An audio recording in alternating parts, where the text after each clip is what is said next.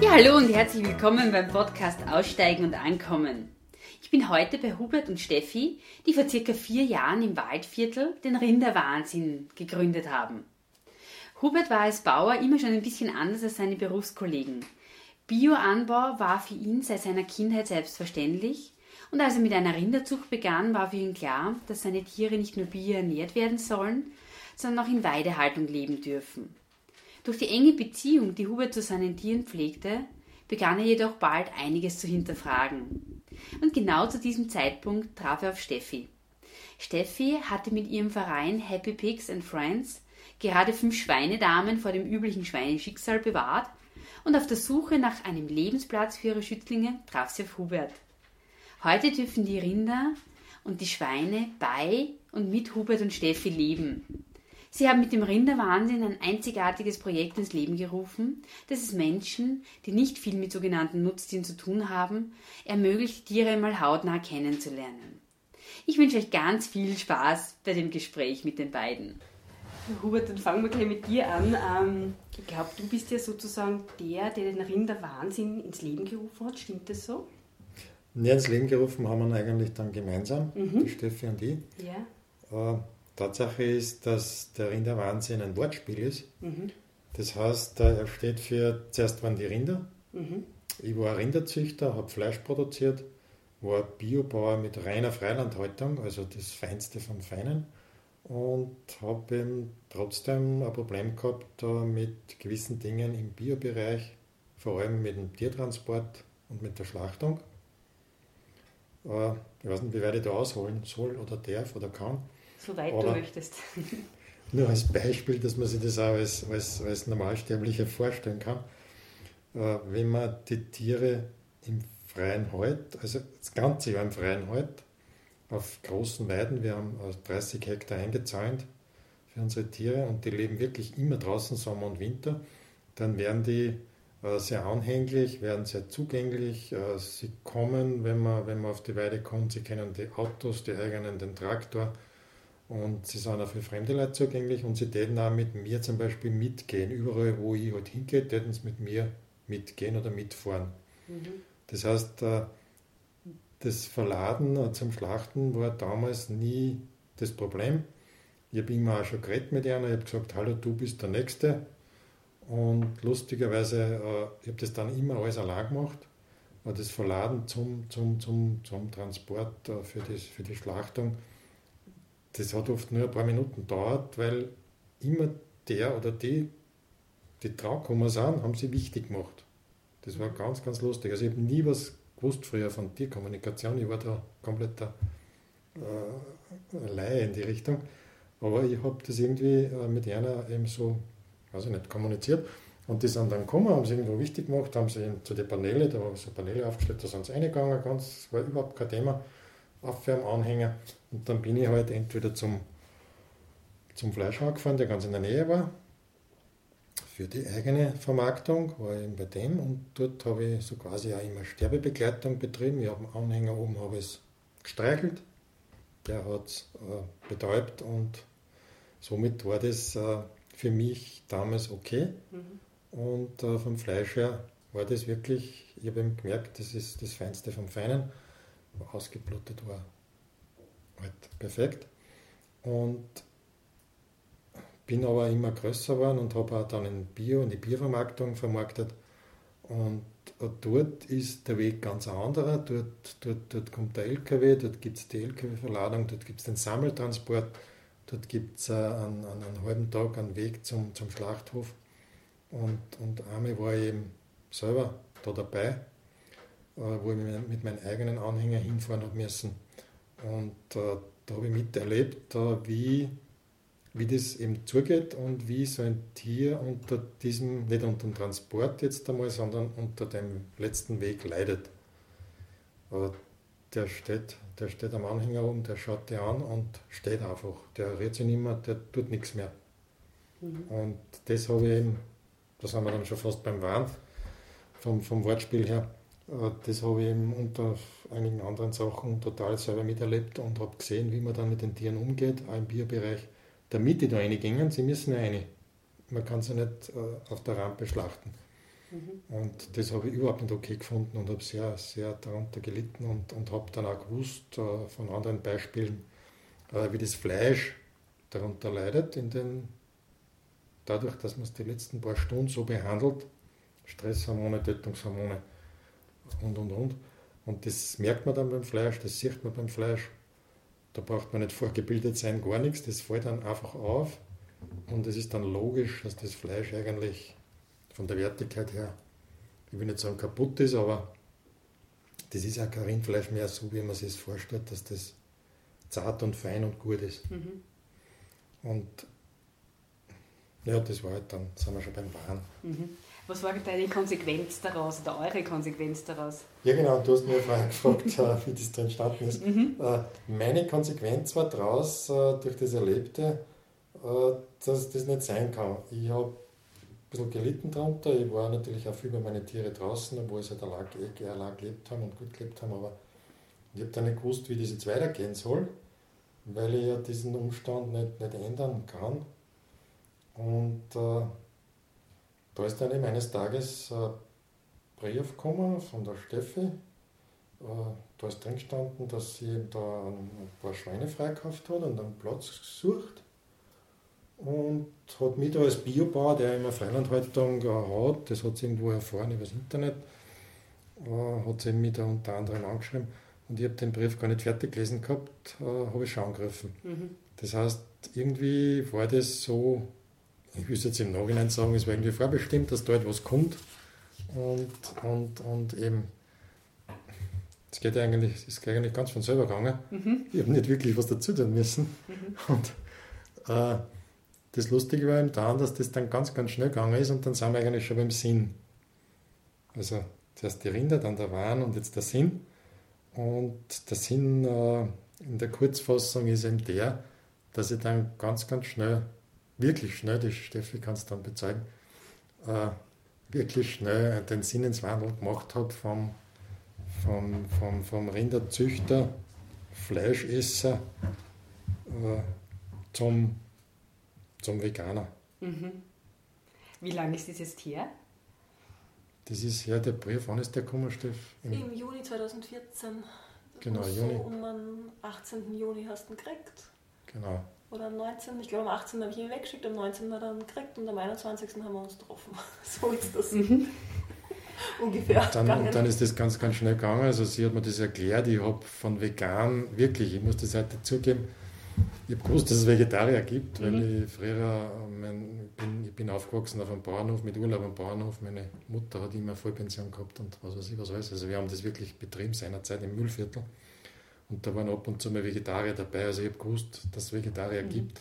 Aber wirklich, ich habe selber immer viel Obst und Gemüse gegessen. Also für mich war die Umstellung ja insofern nicht so schwierig. Aber, aber ich habe vom Vegan, so wie man es heute weiß, ja überhaupt keine Ahnung gehabt. Und die Steffi hat ein bisschen gelitten darunter. Weil das so lustig war. Aber ich war von der man sie kann es da nicht erzählen, aber ich war eben von der, von der, von der, weiß ich nicht, von der Umgebung her, von dem Äußeren her, äh, war für mich klar, das ist. Mhm. Da kann ich jetzt mich irgendwie rausschummeln aus der Situation und ohne den Tieren wehtun zu müssen und, und da kann ich, da, da können wir was machen draus. Mhm. So war das damals. Kannst du das ein bisschen von deiner Sichtweise her schildern, Steffi? Also das Kennenlernen war halt sehr interessant wir haben uns halt am Anfang natürlich unterhalten, warum mache ich das? Mhm. Und das erste Gespräch hat ungefähr drei Stunden lang gedauert. Und ich habe ihm versucht, ihm zu erklären, warum will ich diese Schweine retten und leben lassen. Und man muss ja bei einem Bauern auch ganz deutlich dazu sagen, natürlich bitte, du sollst sie nicht für mich mästen. Mhm. Also ich komme nicht irgendwann und sage, ich will jetzt Schnitzel, sondern die sollen wirklich weiterleben. Also ich wollte auch ein bisschen, also mir war halt klar, ich werde sie nicht auf Gnadenhöfen unterbringen können, weil das halt bei sechs Schweinen so gut wie unmöglich ist, einen Platz zu finden. Und bei den Bauern war mir natürlich klar, dass es ein komplett ein anderes Umfeld ist. Aber einerseits habe ich keine andere Möglichkeit gesehen und andererseits habe ich mir gedacht, okay, sie sollen auch den Input mal bekommen, dass sie am lebenden, glücklichen Tier etwas verdienen könnten. Mhm. Auch wenn ich ein Einzelfall bin oder zumindest die Ausnahme und nicht die Regel, aber er macht, okay, zumindest dieser Input schadet auch nicht. Und beim Hubert war es halt dann so, wie er schon gesagt hat, mit vegan hat er wirklich überhaupt nichts anfangen können. Also das erste Gespräch ist in die Richtung gegangen, okay, also das heißt jetzt, das heißt jetzt, du isst Fleisch, nein, das heißt jetzt, du isst nur Biofleisch. Sag ich, nein, ich esse überhaupt kein Fleisch. Aha, also isst du nur Fleisch zu Weihnachten und zum Geburtstag? Sag ich, na wirklich, überhaupt kein Fleisch. Also nur Biofleisch zu Weihnachten? Sag ich, nein, überhaupt kein Fleisch. Und dann, ähm, okay, dann hat er mal so kurz nachgedacht, okay, das heißt ja dann eigentlich vegetarisch. Was heißt denn dann vegan? Und dann habe ich schon so gesehen, wie es bei mir zum Rattern anfängt, okay, vegan, keine Milch. Dann ist es einmal, ich, ich habe ihm das richtig angesehen wie im Kopf, weil es durchgeht, kein, kein Käse, äh, keine, kein, kein Joghurt, keine, die ganzen Backwaren, dann mit den Eiern. Und da war er noch gar nicht beim Honig und auch nicht bei den Fischen und so weiter, weil er noch gar nicht gedacht. Und dann habe ich richtig gesehen, wie er innegehalten hat und mich skeptisch angeschaut hat. Und das nächste war dann, also das ist was Religiöses. Und dann hat er mich angeschaut, wie wenn ich ihn in eine Sekte schleppen wollte. Also da habe ich dann mal gesehen, okay, jetzt ist voll die Skepsis da. Und dann habe ich äh, ihm erklären müssen, beziehungsweise hat er dann gemeint, okay, also du willst dich selbst kasteien, das ist was Asketisches und das mhm. war dann seine Auffassung. Und ich so, nein, ich esse genauso, ich kann genauso wenn ich will Chips essen, ich kann genauso Mannerschitten essen, ich kann genauso... Ja, da war es dann schon ein bisschen besser, genau. Ja, ähm, aber ihm, ihm, wirklich das mal zu vermitteln, war sehr schwierig und ich habe dann halt einfach zu unserem nächsten Treffen immer was selber gemachtes mitgenommen. Also Sie hat mir dann eingekocht. Genau, ich habe ihn eingekocht. Er hat einen Rohkostwechselkuchen gekriegt und das Feinste vom Feinen ja. dann bekommen. Und dann hat er, ich meine, er weiß es auch jetzt, äh, bei mir ist von der Käse leider Gottes oft keine Spur, also mhm. mittlerweile hat er das zumindest. Das hat er sehr schnell gelernt, dass es da nicht um, um asketische Beweggründe geht. Aber es war wirklich halt nach drei Stunden, habe ich geglaubt, okay, jetzt habe ich, also wir waren wirklich ganz am Anfang und er hat mich dann auch zum Schluss nochmal gefragt, okay, also ein, ein Fleisch von meinen Tieren kostet es jetzt aber schon, oder? Also kann ich das schon mitgeben, obwohl wir das alles besprochen hatten. Also es war einfach wirklich in seinem Weltbild was sehr Undenkbares und auch, dass man wirklich so leben kann. Also, dass mhm. man kann und dass man auch das wollen kann, das war ihm einfach fremd. Aber er hat dann wirklich sehr schnell, sehr, sehr schnell ähm, die Umstellung eigentlich gemacht.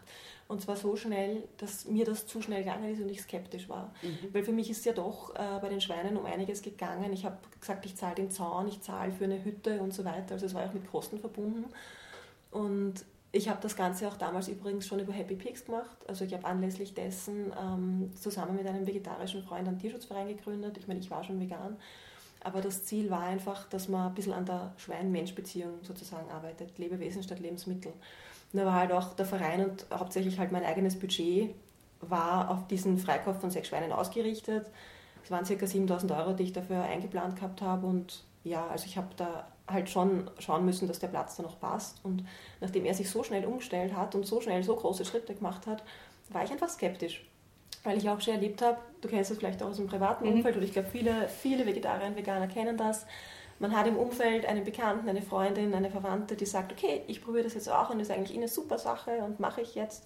Und so ungefähr zwei Minuten nach diesem Entschluss haben sie die ersten Mangelerscheinungen. Mhm. Und ich habe halt auch oft erlebt, dass Leute wieder umschwanken. Und deswegen wollte ich das halt nicht riskieren, wenn er sich das alles wieder überlegt. Dass ich, aber ich habe mit den Schweinen, ich war schon gewaltig unter Zeitdruck. Also ich war recht lang auf Platzsuche und es war sehr, sehr schwierig. Und ich habe eben wirklich den Druck gehabt, die Schweine müssen weg. Und ähm, dann hat sich eben Gott sei Dank noch ein anderer Bauer gemeldet und ich habe es dann tatsächlich die Schweine zuerst einmal zu dem anderen Bauern gebracht, weil ich eben wissen wollte, wie das da weitergeht und, mhm. und ob er wirklich dabei bleibt. Und das war eben, ja, für mich am Anfang, ich habe ihn ja nicht kannt. Also mhm. es wäre mir das Risiko einfach zu hoch gewesen und wir haben sie doch heimlich geschlachtet werden. ja, dass es einfach nicht funktioniert und dass er bei den Ringen halt wieder, dass er das doch alles irgendwie dann vielleicht nicht will und dann habe ich den Zaun aufgestellt und dann sind die Schweine da und mhm. das war einfach, so habe ich die Nerven nicht gehabt. Mhm. Aber ihr seid dann doch zusammengekommen? Wir sind dann zusammengekommen, eben auch ähm, als Paar. Das war aber das, das hat meine Skepsis natürlich noch verX-facht. Also ist klar, weil es ist eine Sache, wenn ich meine Schweine wo habe und ja, okay, ist abgemacht und das ist eine andere Sache, wenn ich sage, da ist eine Beziehung involviert und die ganze zwischenmenschliche Ebene und wo das Risiko, dass was schief geht und dass man vielleicht dann sagt, okay, ich will eigentlich überhaupt weg da, ja nochmal mhm. größer ist. Ähm, also das war definitiv auch ein, ein Grund, dass ich gesagt habe, ich stelle die Schweine woanders hin. Mhm. Und ich bin dann auch selber vor den Schweinen eingezogen und dann noch sozusagen ein Jahr Probe gelebt, bis ich die Schweine nachgeholt habe. Also sie sind seit Anfang Dezember 2015 wirklich bei uns. Also waren eigentlich fast eineinhalb Jahre woanders. Mhm. Was sind das jetzt für Schweine? Wo hast du die rausgekauft? Äh, die, waren, also die sind aus einem Mastbetrieb, der zwar an und für sich konventionell ist, allerdings jetzt kein großer, sondern ein kleinbäuerlicher Betrieb, wie es es oft in Österreich noch gibt. Das heißt, ähm, die Schweine waren auf Stroh, sie wurden händisch zweimal die Woche ausgemistet, gefüttert, getränkt, mhm. hat auch den Bezug zum Bauern gegeben. Aber der letzte Weg war natürlich der gleiche. Mhm. Und ich war irgendwann an dem Punkt, wo ich für mich selber, ich war nie vorher ein Fan vom Individualtierschutz. Ich habe immer schon von klein auf äh, Umweltprojekte oder Umweltorganisationen unterstützt, auch dank meiner Eltern oder eben auch so gerne Organisationen wie den VGT oder Sea Shepherd, die was für die Tiere als Ganzes verbessern versuchen. Mhm. Aber Individualtierschutz Tierschutz war für mich immer so der Tropfen auf dem heißen Stein. Und ich habe das für mich immer gedacht, na wozu, das kannst du eh vergessen. Äh, aber irgendwann habe ich halt wirklich die Schweine gesehen, habe ihnen in die Augen geschaut und ich habe mir war klar, okay, du kannst nicht alle retten und das ist eine, das ist eine Sisyphus-Arbeit, das kannst du vergessen. Aber ich habe keinen Grund mehr gefunden, warum ich nicht für die Bar, für die ich was ändern kann, was ändern, also ich habe es nicht mehr, es hat für mich kein Argument mehr gegeben, warum ich es nicht probieren sollte. Warum ich nicht zumindest für die paar wenigen, für die mhm. ich vielleicht etwas ändern könnte, das versuchen sollte. Und da habe ich mich dann halt mit meiner ganzen Energie reingehängt und das war schon eine, eine sehr intensive, anstrengende und emotionale Zeit in meinem Leben. Also das mhm. war schon heftig. Aber es war es wert, keine Frage. Ja. Hubert, was hat sich jetzt seitdem äh, für dich alles geändert?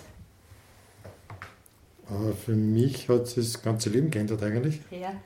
Äh, dadurch, dass ich ja selbstständig war und, und doch eine relativ große Rinderherde gehabt habe mit, mit 20, mindestens 20 Mutterkühe plus die ganzen, die, den Stier dazu, die, die, die, die, die Kalbin, also alles, was man so hat. Ich habe den Betrieb komplett umgestellt ich habe mein Privatleben komplett umgestellt, habe meine Ernährung komplett umgestellt. Äh, das heißt, äh, das hat sich eigentlich ja. eh fast alles geändert, außer dass ich halt nach wie vor Biobauer bin und, und, und in der Zwischenzeit viele, viele andere Sachen aufgehört habe. Was zum Beispiel? Ich habe hab davor, davor ein bisschen zu viel gearbeitet in der Zeit. Mhm. Das heißt, ich habe ein Anfrischgeschäft gehabt, ich habe die Landwirtschaft gemacht mit parallel, mit, parallel, mhm. mit fast 80 Hektar damals. Und also ein reiner Pachtbetrieb. Ja. Und habe daneben auch noch mit Waldviertelschuhe gehandelt und Leinenprodukte vertrieben. Mhm. Also der Tag war ziemlich, ziemlich heftig. Ja. Und äh, da ist auch die, die ganze Sinnfrage durch diese, durch diese Umstellung äh, ist dann aufgetaucht und, und warum macht man das, warum tut man das, warum tut man sich das an, warum, was hat das Ganze für einen Sinn? Und äh, wie gesagt, das hat sich eigentlich alles geändert. Mhm. Und äh, insofern, dass das Haus, wo wir da jetzt wohnen, äh, in Eisenkram, in dem sogenannten Klosterhof, äh, das Haus war eigentlich dafür bestimmt seinerzeit, um da mal irgendwann zu leben. Wir haben aber davor da nie gelebt mhm. und ich wollte dann das Haus verkaufen und jetzt wohnen wir halt da. Mhm. Ähm, und was ist mit den anderen, mit dem Nah und Frisch und Waldviertlerschuhe und so weiter? Das habe ich alles aufgehört. Mhm. Das heißt, wovon lebt ihr jetzt? Na, jetzt leben wir, äh, wir haben den, den, Betrieb auf drei Säulen aufgebaut. Wir leben jetzt von der Landwirtschaft, insofern noch, dass ich natürlich Biogetreide habe, äh, Futtergetreide, das ich ganz normal auf den, in den Biomarkt liefere. Mhm.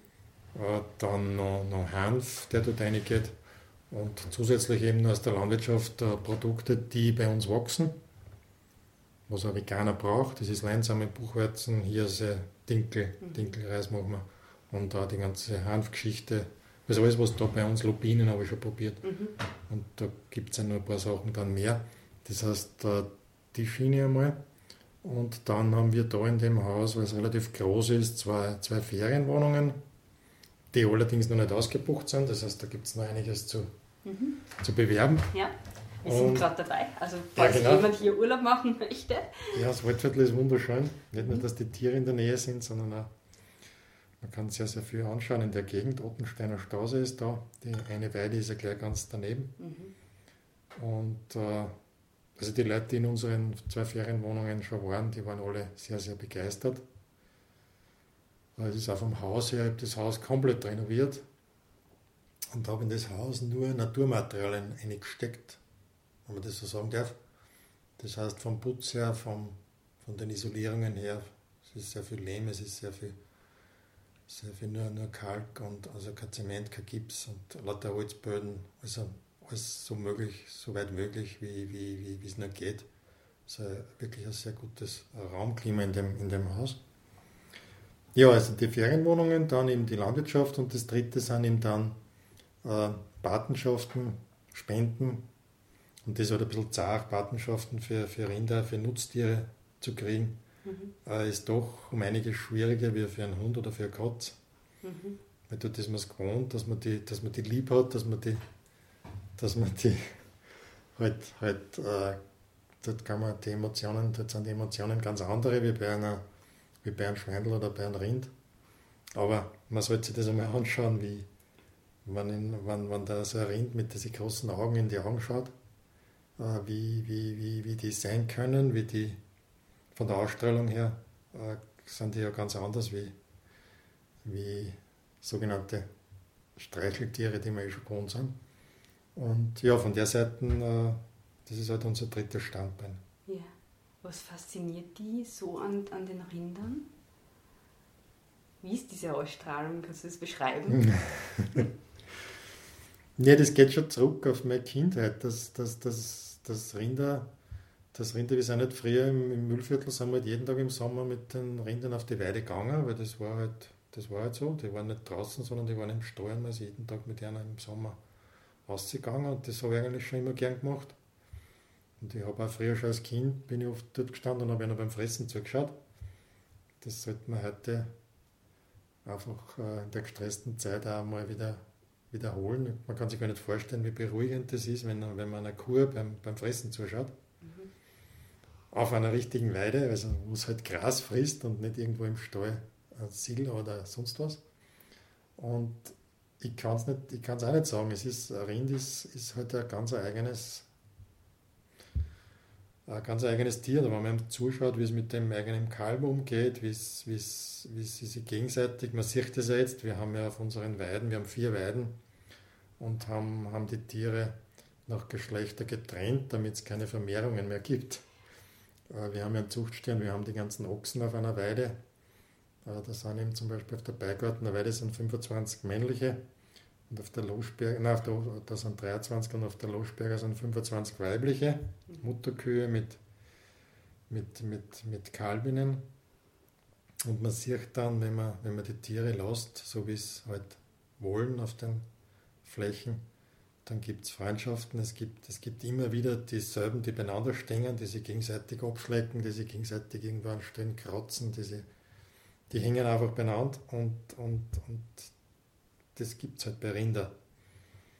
Bei Schweinen, ich habe jetzt da die Schweine natürlich intensiver kennengelernt durch das Steffi Ehre, äh, die sind vom Verhalten dann wieder ganz, ganz anders. Die, die haben ganz andere äh, Vorzüge wieder und ganz andere Verhaltensmuster wie ein Rind. Was sind die für Verhaltensmuster? Also ich glaube, der ganz große Unterschied, den wir da jetzt nicht eliminieren können in unseren Beobachtungen, ist, dass die Schweine einfach wirklich Menschen von klein auf, von Anfang an gewohnt sind und ja viele unserer, unserer Rinder in der Herde groß geworden sind. Also die sind wirklich auf der Weide geboren von der Herde großgezogen und kennen Menschen eigentlich nur aus der Ferne. Und das ist, glaube ich, schon halt was, was einen ganz, einen ganz anderen Zugang zum Menschen natürlich bedingt. Wohingegen die Schweine, die sind einfach total neugierig und wollen halt sofort interagieren und sind halt total auf Kommunikation aus und haben überhaupt keine Scheu. Ich denke mir das manchmal bei meinen Schweinen, ich weiß nicht, ob alle Schweine so sind, aber meine Schweine, die verhalten sich wirklich, die haben vor nichts Angst. Also wirklich, da ist ein, eine, ein, ein, Vertrauen in die Welt, egal vor was sie stehen. Wir haben das auch erlebt, wie sie auf die Weide gekommen sind, weil die Schweineweide ist innerhalb der Kuhweide. Also wir haben das Gehege mhm. für die Schweine innerhalb der Kuhweide. Und es war wirklich so, wie die Schweine hingekommen sind. Die Rinder haben sich gefürchtet. Da war die Scheu vor etwas Neuem, obwohl die Schweine viel kleiner waren. Es passiert auch, dass die Schweine gelegentlich ausbüchsen aus diesem Schweinegehege. Dann sind sie in der Rinderweide drinnen und es sind die Kühe, die zurückweichen und in die Defensive gehen. Und das Schwein geht munter an der vergleichsweise großen Kuh vorbei, schaut es an, ist völlig unbesorgt, kriegt nichts davon mit. Ich meine, mir bleibt schon ans Herz stehen, weil ich sehe, okay, die Kuh senkt den Kopf mal in Verteidigungshaltung und geht schon so in Position. Schwein läuft weiter, Schwänzchen wedeln, fröhlich vergnügt, hin zur Futter rauf der Kühe. Ist ihnen völlig wurscht, wie wenn nichts auf der Welt passieren könnte. Da ist eine, eine Ruhe, die ist bemerkenswert. Mhm. Ja, das sind viel, viel unbekümmert. Ja, sie sind unbekümmert und sie leben ihre Neugier aus. Sie sind einfach unglaublich neugierig und wollen alles wissen und wollen überall dabei sein. Und also als Besucher auf die Weide kommend und nicht beschnüffelt werden, das kann man bei den Schweinen vergessen. Mhm. Bei Rindern kann es passieren, die schauen einen aus der Ferne an. Da setzt dich einmal drei Tage hin, bevor vielleicht eine. Also ich meine, es kommt schon früher, bestimmte Tiere kommen früher, andere kommen vielleicht gar nicht. Aber das gibt es bei den Schweinen nicht. Also da geht man rein und wird einmal von jeder begrüßt.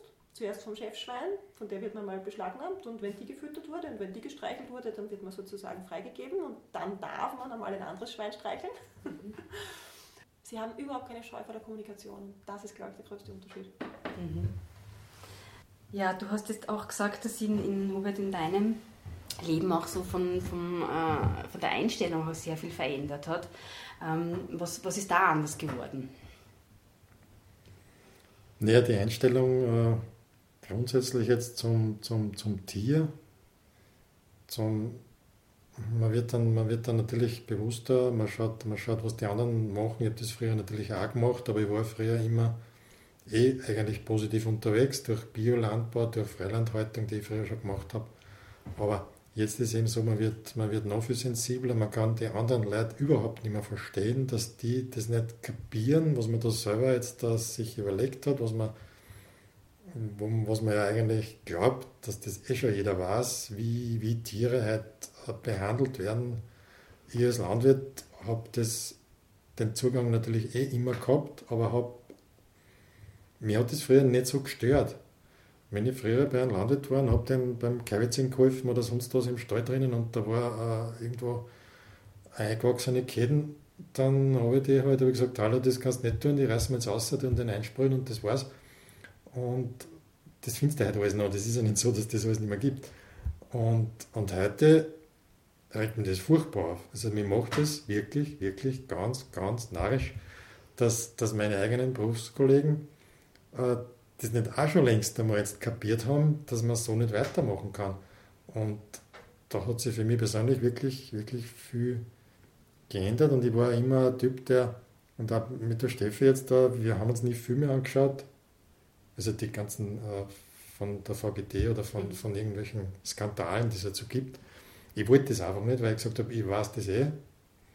Und äh, ich will auch da in der Umgebung nicht wirklich in einen Steuer gehen weil ich jetzt wirklich Angst davor habe, dass ich was sehe, was ich vermute, dass eh so ist, weil ich es schon früher weiß, aber ich will gar nicht rein, ich will das gar nicht mehr sehen. Mhm. Und ja, das ist ziemlich extrem. Und dann von, vom Essen her, ich meine, das Ganze, was halt passiert mit, mit Aktionen, mit dass halt, dass halt, dass halt Rinder und Schweine eigentlich eher überall herhalten müssen für, für irgendwelche Aktionen von den Supermärkten. Und, und dass die Leute eigentlich eh äh, irgendwann einmal schon draufkommen hätten müssen, dass sie eh viel zu viel vom Fleisch essen und, und das gar nicht gesund ist für einen. Und die ganzen Sorgen in der Ernährung. Wie haben eigentlich deine Kollegen, beziehungsweise gerade bei dir ist interessant, dein Umfeld auf, auf deine Umstellung reagiert? Ja, es ist dadurch, dass ich eigentlich in, in der Ortschaft äh, positiv besetzt bin und war, wenn man das so sagen kann, ich habe früher mit, mit Flachs und Hanf gearbeitet, da haben wir ein eigenes Projekt gehabt und, und eigentlich eine Firma daraus gemacht. Und jetzt da, mit, wie ich mit der Freilandhaltung der Rinder angefangen habe, äh, da haben sie auch gesagt, jetzt, du kannst die nicht draußen halten, die werden da davor rennen, du kannst nicht einfach einen Elektrozahn machen, du wirst schauen, die, die, die werden da die werden da davor rennen, weil wir haben es im Stall, wir haben es angebunden, da kann nichts sein. Und äh, im Winter sind sie dann gekommen, ich war damals im Geschäft, äh, sind sie immer gekommen und haben mich fast geschimpft. Na, du sitzt im Warmen und deine Rinder, die lässt du draußen in der Kälte. Die werden, sind die nicht krank oder sind die nicht, sterben die nicht da draußen? Oder? Und, und, und der Tierarzt war besser auf mich, weil er ja überhaupt kein Geschäft macht. Bis heute nicht. Der hat am Anfang immer geglaubt, ich gehe zu einem anderen. Ja, weil der gewohnt war, ich bin ein großer Rinderhalter, äh, da muss ein Geschäft zu machen sein mit, mit Medikamenten. Mhm die müssen ja krank werden, mhm. weil bei jedem anderen ist er immer gestanden und hat jetzt im Winter, die haben, die haben laufend Durchfall, die haben, lauter, die haben laufend uh, Fieber oder irgendwelche Krankheiten. Und das war bei mir alles nicht. Und uh, das heißt, sie waren schon ein bisschen was gewohnt von mir. Die Umgebung war schon zuerst mit der Freilandhaltung und jetzt, wo ich mich so umgestellt habe, uh, haben sie teilweise gar nicht mehr geredet mit mir. Mhm. Die haben mich gerade einmal halt blöd angeschaut und haben wollten gar nicht diskutieren. Ein ganz kleiner Teil hat die Diskussion dann schon gesucht und hat halt irgendwie so, wir haben das einmal erlebt, auch bei einem Weidezahntag, äh, da sind wir bei einem auf einer Wiesen, haben wir ein paar Autos auf einer Wiesen geparkt, eigentlich nur am Wiesenrand. Und der hat dann, der wollte dann die Polizei anrufen. Also die waren so sensibel mir gegenüber, dass, dass ich da jetzt mit einem Auto auf einer Wiesen stehe und da einmal ein paar Großräume umfahre. So quasi ich, sie haben irgendwie als Feind gesehen, äh, dass ich über die normale Landwirtschaft schimpfe und was weiß ich was. Und ich habe das dann mit ihm ausdiskutiert, habe gesagt, ich schimpfe nicht über euch, ich schimpfe ich schimpf halt nicht jetzt über einen Berufskollegen so direkt, sondern ich verstehe es einfach nicht, dass das du halt so machst. Und, und, und solche Sachen sind halt dann schon auch passiert und, und dann hat es halt wieder ein paar gegeben, die, die dann in der Diskussion, und wir haben das ja beide erlebt äh, bei, bei, bei, bei Märkten und, und äh, bei einem Weihnachtsmarkt gleich mal am Anfang, dass du halt dann Bauern oder Berufskollegen triffst und mit denen man es dann länger diskutierst, dann stellt sich außer, ja, wir haben eigentlich auch ein Rindel oder ein Schweindel, das tun wir anders füttern, das tun wir anders behandeln, das tun wir, da ist uns dann laut, wenn das äh, wegkommt und du hast dann gespürt, dass das Thema im Landwirt eigentlich schon drin steckt, also dieses weggeben müssen, dieser Tiertransport, dieses Leiden lassen irgendwo im Stall, weil es halt so ist. Also bei manchen Menschen kommst du dann schon drauf, dass es doch spüren und sehen und, und, und fühlen, aber sie können sich halt nicht umstellen. Mhm. Aber hast du das Gefühl, dass du trotzdem was bewirkst? Ich glaube schon, dass wir ziemlich viel bewirken, mhm. äh, weil wir allein vom Namen her mit dem Rinderwahnsinn.at äh, ziemlich auffallen. Yeah. Das ist ziemlich aggressiv, äh, was wir uns da überlegt haben. Und wir waren ja am Anfang bei der Namensgebung für unser Projekt, waren wir sehr, sehr brav und sehr, sehr Sonnen, Sonnenhof und Sonnenweide und was man halt so, so kennt. Also wir waren, äh, das ist uns zu, das ist uns jetzt zu wenig. Und dann sind wir irgendwie auf den Rinderwahnsinn gekommen. Nein, ich da kurz was dazu sagen darf, wir haben wirklich lange überlegt. Also das war mindestens eine Woche, wo wir beide überlegt haben, immer tagsüber, naja, was können wir für einen Namen nehmen und am Abend haben wir uns zusammengesetzt, es ist nichts dabei rausgekommen. Und irgendwann einmal am Abend liegen wir nebeneinander im Bett und er sagt einfach aus heiterem Himmel, Rinderwahnsinn. Und ich nur so, ja. Es war einfach wirklich so eine Eingebung quasi und dann haben wir uns schon gedacht, okay, für ein Tierschutzprojekt Rinderwahnsinn und wir, wir sind auch schon viel verbal geprügelt worden für den Namen, eben so, das kann ja, nicht machen und das verschreckt die Leute und das ist negativ besetzt.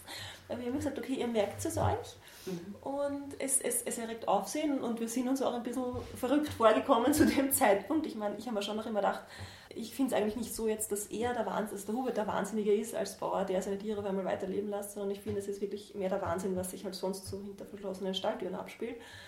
Ähm, aber das Interessante war ja wirklich, diese Eingebung war da und der Name, die Geschichte dazu, so wie er es vorher erzählt hat, zuerst waren die Rinder, dann kam der Wahn, dann kam der Sinn, das haben wir zu dem Zeitpunkt noch überhaupt nicht gewusst. Mhm. Das, das ist passt, im das Nachhinein so. ist ihm das, das so gekommen, so, aber es ist so wirklich, extrem war. Also der Name war da und es war jetzt auch nicht Aggression das Ziel, weil du zuerst gemeint hast, es ist halt recht aggressiv. Ähm, es, es ist einfach, uns war irgendwie, es, es waren nicht wir, alles andere, diese, diese ganzen, sicher wollen wir, dass es unseren Tieren gut geht, dass es schön ist, dass es positiv belegt ist, ebenso wie Para, also, ja, eben Paradies, Sonne, diese ganzen positiven Begriffe. Und wir wollen auch positiv sein, aber es waren einfach nicht wir. Mhm. Und der Rinderwahnsinn, die Eingebung war eben da und ich habe sofort gesagt, ja. Und dann haben wir mal einige Tage damit verbracht, an uns selbst zu zweifeln, sozusagen, ob wir das wirklich machen können. Aber es, es war nie, es ist eigentlich dann nie zur Debatte gestanden. Und wir haben, am Anfang waren wir schon noch sehr unsicher, aber wir haben eben auch gerade zu Beginn diese ganzen Zweifel von außen überstanden. Das hat uns dann eigentlich nichts mehr gemacht, dass die Leute gemeint haben, naja, ihr fangt es gerade erst an und ich meine, ich habe euch jetzt zugehört und verstehe das jetzt alles, aber wenn das irgendwer zum ersten Mal hört, dann befürchten die Leute gleich wieder, dass sie schreckliche Bilder sehen und dass sie sich das gar nicht anschauen wollen und so weiter. Ja, das ist auch unsere Philosophie. Wir haben, wir haben einen aggressiven Namen. Mhm. Ich will jetzt einmal sagen, aber wir sind nie, wir gingen nie auf, auf, auf, also wir sind nicht diese Aktivisten, das sind wir überhaupt nicht. Mhm wir wollen, wir wollen äh, die Leute mit, mit, mit veganer Ernährung, mit, mit, wenn bei uns äh, Tage des offenen Weidezahns sind, dann werden die Leute vorher verköstigt, die kriegen veganes Essen, veganes Menü, das die Steffi kocht. Und damit sie einfach sehen, wie gut das ist, da sind ja natürlich auch Nicht-Veganer dabei. Mhm. Und äh, wir tun ja nicht, wir tun ja nicht äh, jetzt wirklich so, wir gehen auch in keine Stallungen, wir tun nichts aufdecken, wir tun, das sind ja wir nicht. Also es geht uns eigentlich darum, mhm. dass die Leute den, den, positiven Zugang finden sollen. Es, genau. es, also es ist, ich bin absolut der Meinung, dass Aktivismus seine Berechtigung hat.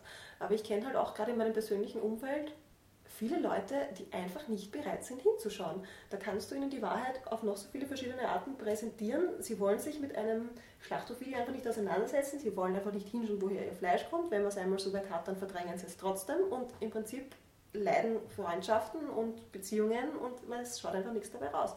Und da denke ich mir halt auch, okay, wenn ich die Menschen nicht ändern kann, dann muss ich irgendwie versuchen, meinen Zugang zu ändern. Und das hat sich halt bei uns ganz gut ergeben, weil wir die Möglichkeiten haben.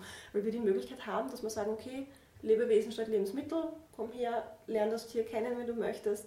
Ähm, also wir stellen im Prinzip einfach das Tier an sich in den Vordergrund und der Rest ergibt sich dann meistens ganz automatisch. Also das haben wir auch erlebt, dass es eigentlich eine, oft für Leute ein, ein nachhaltiger Schritt ist, der Besuch bei uns, weil sie halt wirklich mal erfahren können, dass das, dass das Tier wirklich auch eine, eine Persönlichkeit ist und eben das, diese, diese, direkte Erfahrung, was man ja eh von Haustieren kennt, also gerade Leute, die Haustiere haben, denen kommt es dann auf einmal, oh mein Gott, das Schwein ist eigentlich genauso wie mein Hund oder? Das hat jetzt genauso reingeschaut wie mein Hund oder diese Augen sind ja eigentlich fast menschlich oder die Kuh, da sieht man ja richtig, wie sie es genießen, wenn man sie striegelt, wie sie den Kopf runterhalten und so weiter.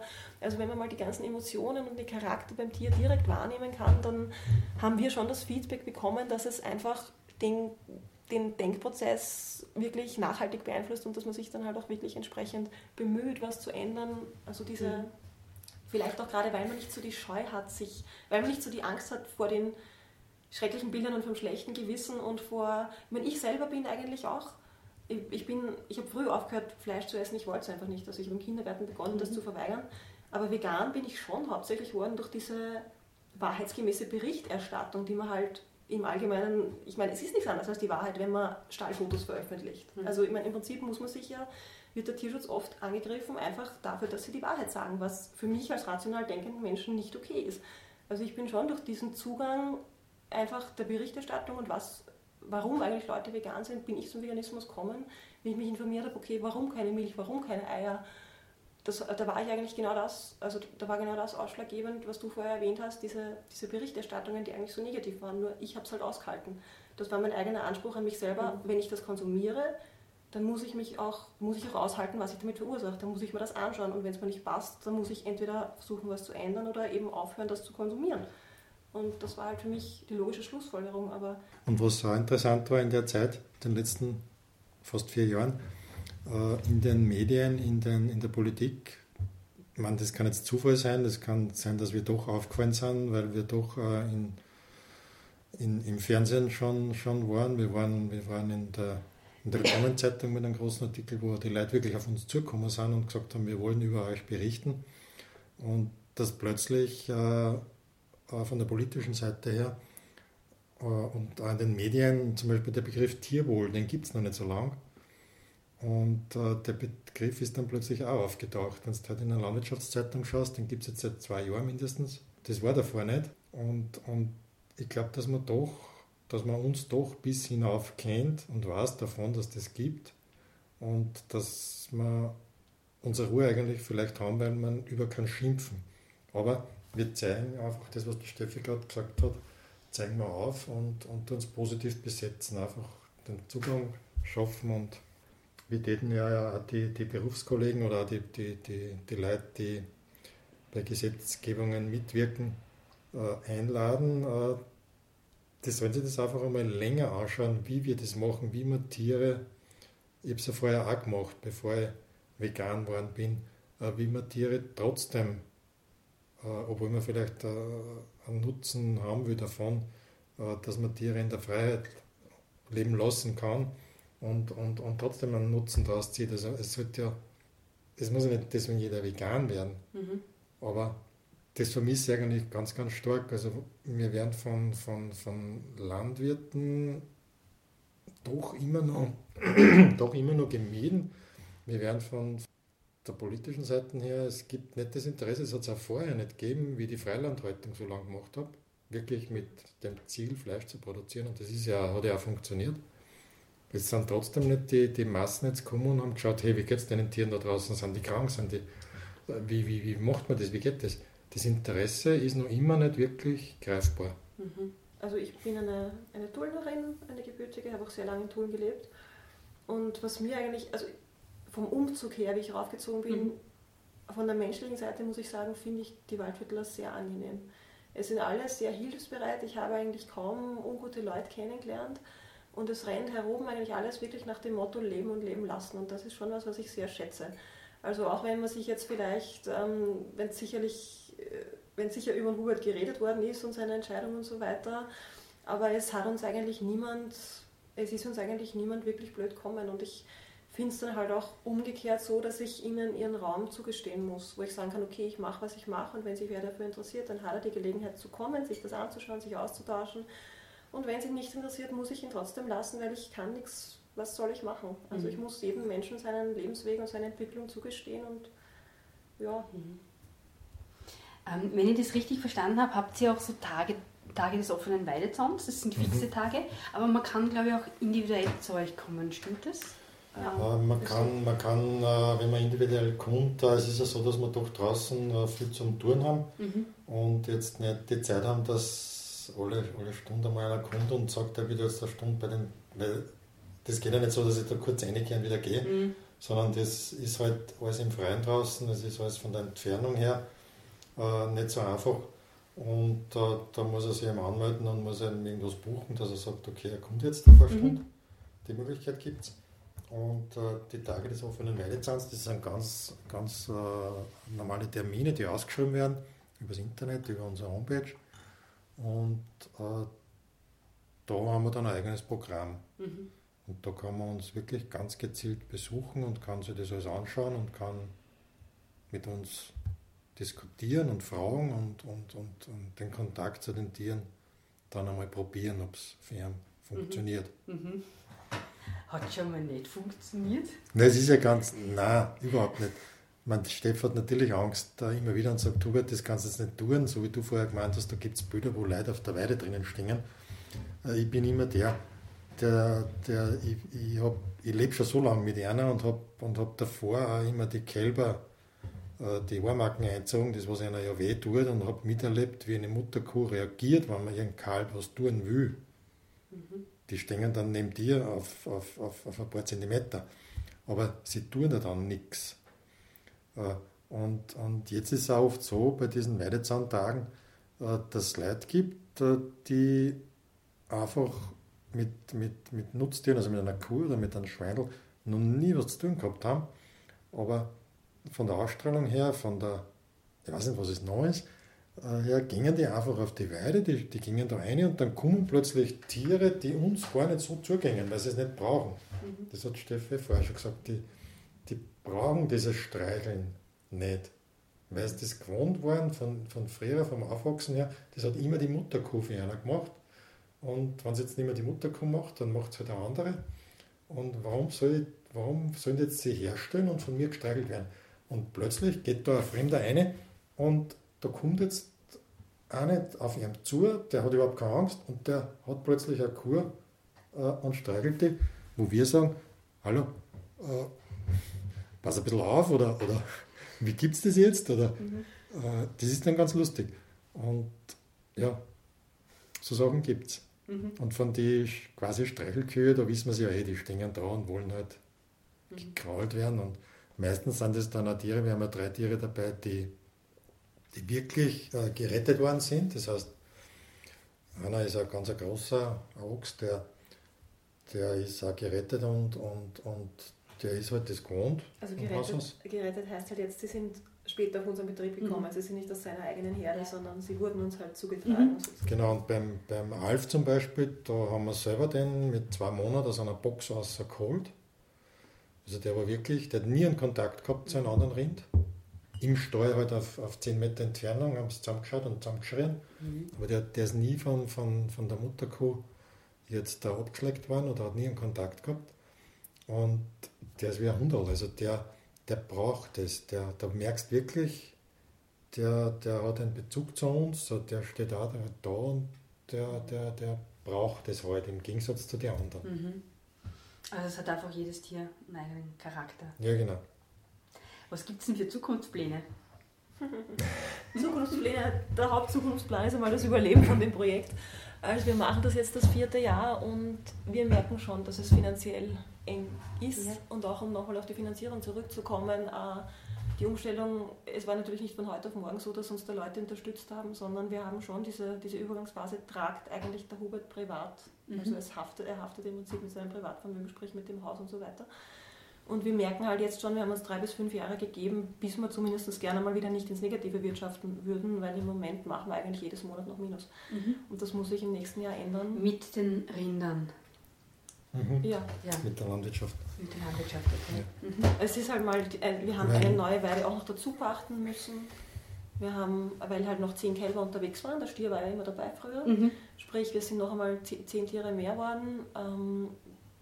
Ähm, und es sind einfach die, die, also die laufenden Kosten. Wir haben auch unterschätzt, wie viel die Tiere insgesamt jetzt dann fressen werden und Futter benötigen, weil sie ja größer sind. Mhm. Früher war es halt eine Herde mit ca. 20 Mutterkühen und der Rest waren halt Junge und insgesamt waren es trotzdem 50 Tiere. Aber, Aber sie haben in Summe weniger gefressen, weil viele kleine dabei waren. Genau. Und, und jetzt werden sie alle Genau, jetzt werden sie alle groß, groß. Und, und, wir merken einerseits, dass wir doch auf, auf, einer Weide haben wir schon den Eindruck, wir bekommen Platzprobleme, ja. was uns vor große Herausforderungen stellt, weil Kühe vermitteln ist natürlich unglaublich schwer ähm, und sie selber da halten. Wie gesagt, wir müssen im nächsten Jahr oder in den nächsten zwei Jahren zumindest, es muss sich dringend, äh, wir sind nicht, es hat sich noch nicht, wir stehen nicht auf sicheren Beinen. Mhm. Also das ist das Hauptziel, einfach ja. mal überleben können. Mhm. Das, das, ja, das ist eigentlich, weil wenn, wenn das kein Ziel mehr ist, dann Mhm. brauchen wir nicht weiterreden. Ja. Das, das heißt, wir suchen tatsächlich Leute, die Patenschaften abschließen, die die Futterkosten übernehmen.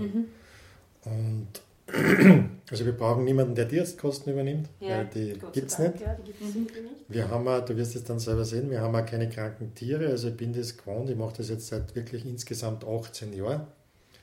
Und äh, die Tiere werden nicht krank. Mhm. Die Tiere äh, brauchen auch praktisch keine Klauenpflege, das muss man sich auch mal geben, weil sie im Winter beim gefahrenen Boden immer auch draußen sind. Mhm. Und somit nutzt sie nutzt sie das alles ganz anders ab und, und es ist wirklich interessant. Aber wie gesagt, äh, die Ferienwohnungen äh, sind noch viel zu wenig äh, gebucht und, und, und das Ziel ist vielleicht, dass man noch ja, die Veranstaltungen vielleicht noch, noch besser macht oder mehr macht, dann, dass man, dass man doch dass man doch noch so private Buchungen, dass die noch mehr werden. Mhm. Es gibt ja Anfragen bis zu, es hat auch schon Leute gegeben, die haben gesagt, sie wollen da heiraten. Mhm. Also bei, weil halt bei uns das Umfeld halt alles vegan ist und der Veganer sich halt wirklich schwer tut, wenn er irgendwo anders ist, dass das alles passt. Mhm. Und bei uns wird das alles passen. Also da gibt schon noch, es gibt schon noch Potenzial mhm. von, von Zusatzdingen, ja. aber das ist halt immer was Zusätzliches. Und wenn man halt 60 Rinder äh, betreut und wenn man das ganze Futter, wir machen ja das Futter selber, dann hat man eh fast nicht mehr viel Zeit für was anderes. Mhm. Und das ist auch das Problem. Mhm. Vier, ja, genau, Plan. wo wir sicher noch Plan. mehr machen könnten und wo ich weiß, was ein Schwachpunkt ist, ist einfach äh, die Werbung. Mhm. Also wir müssten unsere, wir könnten natürlich, äh, ja, es, es, man könnte uns noch viel breiter bewerben. Wir machen da eigentlich verhältnismäßig wenig. Woran es genau liegt, kann ich jetzt auch nicht sagen. Mhm. Ich glaube, es liegt auch ein bisschen daran, dass bei uns doch alles irgendwo zersplittert ist. Also einerseits eben der Tierschutz mit den Spenden, rennt über den Verein, dann gibt es dann eben die Landwirtschaft mit den Ferienwohnungen und den Bioprodukten. Und was wir jetzt eigentlich noch gar nicht erwähnt haben, es hat sich noch was entwickelt als eigenständiger Zweig, nämlich veganes Schmalz, unter mhm. Anführungszeichen. Oh ja, das kenne ich. das machen wir jetzt äh, seit kurzem eben auch und in, in, in ausbaufähigem Stil, wo sicher noch viel Wachstumschancen vorhanden sind, sage ich einmal. Aber es zersplittert sich halt auch arbeitsmäßig so unglaublich viel. Und wie er sagt, wenn man schon in so, wir tanzen immer so vielen verschiedenen Kirtan gleichzeitig und dann, dann, dann kommt halt, ich denke mal, oft vielleicht wäre es gescheiter, wir würden uns halt wirklich auf ein, zwei Sachen verstärkt konzentrieren und die gescheit machen und die auch gescheit bewerben. Mhm. Aber es ist im Moment für uns ausgeschlossen, dass das die, die Spenden oder die Tierpatenschaften sind, weil wir uns einfach nicht leisten können, woanders auszulassen, weil eben woanders das Geld reinkommt. Mhm. Aber für mich, ich denke mir immer, man könnte viel mehr machen, was die Tiere angeht und mir tut das eigentlich weh, dass das da relativ leidet. Und gleichzeitig, es wurde uns schon, schon extern Hilfe angeboten von Leuten, die vom Marketing ein bisschen eine Ahnung haben. Aber es kommt dann halt auch recht schnell äh, ein Schema F, was einfach, wo ich dann den Eindruck habe, es sind immer wir. Und da sträubt sich bei mir dann alles dagegen, weil ich will, dass es authentisch bleibt. Mhm. Und das ist immer so, ja, also da ist irgendwie noch Verbesserungsbedarf, was mhm. das angeht. Mhm. Ich hätte jetzt so zum Schluss ähm, noch ein paar Fragen an euch, so ein Wordrap, wo ich bitten würde, die Sätze einfach zu ergänzen. Fangen wir mit dir an, Hubert. Ich bin. Ich bin der Hubert. Steffi. Ich bin. Ich bin vegan, weil ich. Ich bin Veganerin, weil ich Tiere gern habe. Mhm. Ich muss nur kurz mal nachfragen, das habe ich mir bei dir ausgelassen. Du bist ja eigentlich Chemikerin, oder? Stimmt das? Äh, ich habe Chemie studiert, ja. Mhm, okay. Hab, ab- ja. Was ist daraus geworden?